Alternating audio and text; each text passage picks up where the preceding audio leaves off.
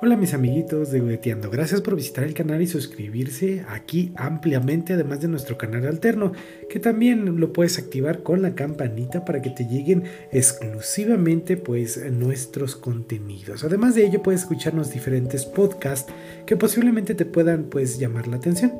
Así que comenzamos con esta hermosa historia llamada El obsequio de las palomas. Así que acompáñenos. Antiguamente existía en el mundo varias o diferentes tipos de aves. Por lo general eran largas, amplias y pues no existían como tal los seres humanos. Pero antiguamente también en la vieja ciudad de China, de Handan para ser exactos, existía una costumbre extraña y muy curiosa que le llamaba la atención a todos los que venían de otros lugares o países. Los habitantes de Handan sabían que su amado rey adoraba las palomas, y por esta razón las cazaban durante todo el año para entregárselas como obsequio. Un día, sí, así como más, los campesinos, comerciantes y otras muchas personas de diferentes condiciones se presentaban en el palacio con dos o tres palomas salvajes. El monarca las aceptaba emocionado y después las encerraba en grandes jaulas de hierro situadas en la galería pues acristalada que tenía en su jardín. Seguro que te estás preguntando para qué quería tantas palomas, ¿verdad?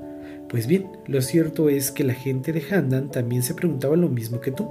Todo el mundo estaba intrigadísimo y corrían rumores de todo tipo. Pero el caso es que nunca nadie se atrevió a investigar a fondo sobre el tema por el temor a las represalias. Al fin y al cabo el rey tenía derecho a hacer lo que él pues le gustara. Era el rey.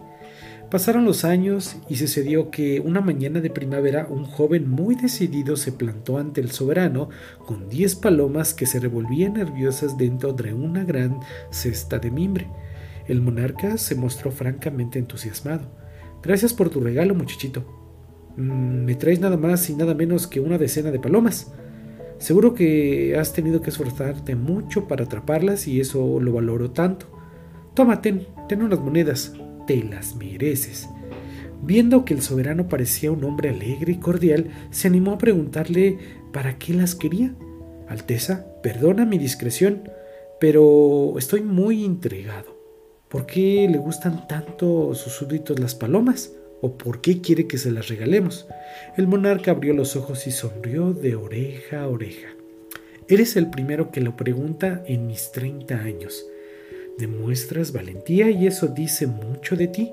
No tengo ningún problema en responderte porque lo hago por una muy buena causa.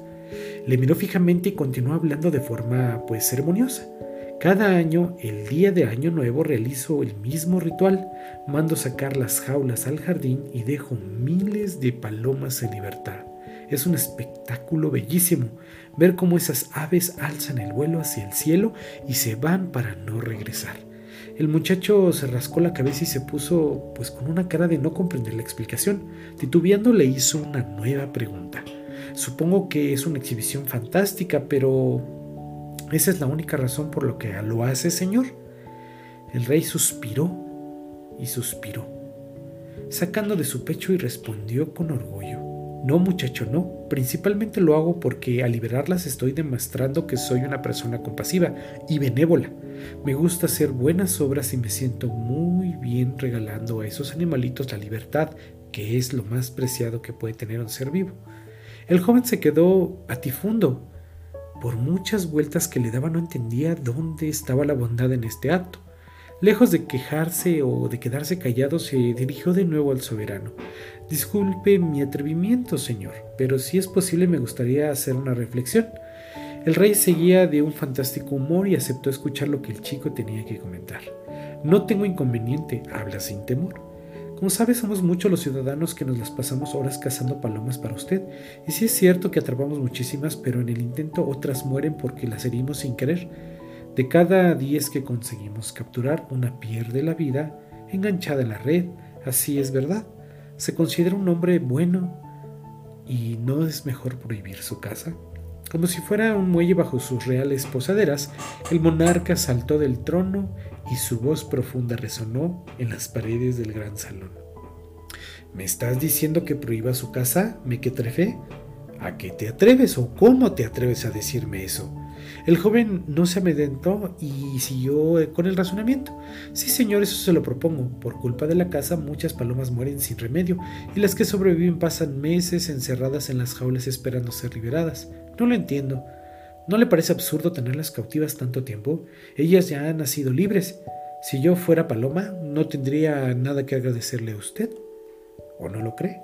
El rey se quedó sin silencio y en ese momento jamás se había parado a pensar en las consecuencias de sus actos, creyendo que hacía bien, pues al privarlas de su libertad eh, a miles de palomas cada año solo para darse el gusto de soltarlas. Tras un rato de absurdos pensamientos reconoció su error. Está bien muchachito, te diré que tus palabras me han hecho cambiar de pensamiento. Tienes toda la razón, esa traición no me convierte en una buena persona y tampoco en un buen rey, y menos justo. Hoy mismo mandaré a que prohíben determinantemente la caza. Antes de que el chico pudiera decir nada, el monarca chasqueó los dedos y un sirviente le acercó una caja dorada adornada con impresionantes rubíes, rojos como el fuego. La abrió, cogió un saquito de tela repleto de monedas de oro y se las entregó al joven. Tu consejo ha sido el mejor que he recibido en muchos años, así que aquí tienes una muy buena cantidad de dinero como muestra de mi agradecimiento.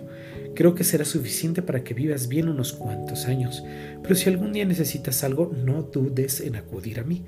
El muchacho se guardó la bolsa eh, pues de las monedas en el pantaloncillo. Hizo una reverencia muy respetuosa y sintiéndose muy feliz regresó a su hogar.